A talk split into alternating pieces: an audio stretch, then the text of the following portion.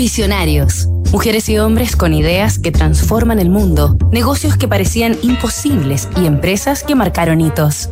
Las historias nos conmueven, nos hacen sentir más emociones, nos muestran otros puntos de vista y nos acercan a los demás. Reed Hastings y Mark Randolph, la entretención universal. Fundada por Reed Hastings y Mark Randolph el 29 de agosto de 1997 en la localidad de Los Gatos, estado de California, la compañía de entretenimiento Netflix nació como un servicio de alquiler de DVDs distribuidos por correo postal.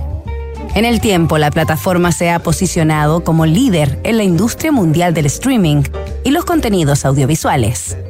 Solo en 2022 la empresa obtuvo ganancias por 30.400 millones de dólares. El equipo de Netflix se conforma por un total de 11.300 personas. Está presente en 190 países y a través de más de 30 idiomas ofrece acceso a las mejores series, documentales, películas y juegos. Los usuarios, por medio de una sencilla y económica suscripción de pago mensual, eligen lo que quieren ver, además de cuándo y dónde verlo, sin molestos anuncios antes o en medio de la reproducción. Esta primera semana del 2023 en Visionarios, conoceremos la historia de Netflix a través de la vida y lecciones empresariales de sus fundadores. Nos reencontramos mañana tras sus primeros pasos.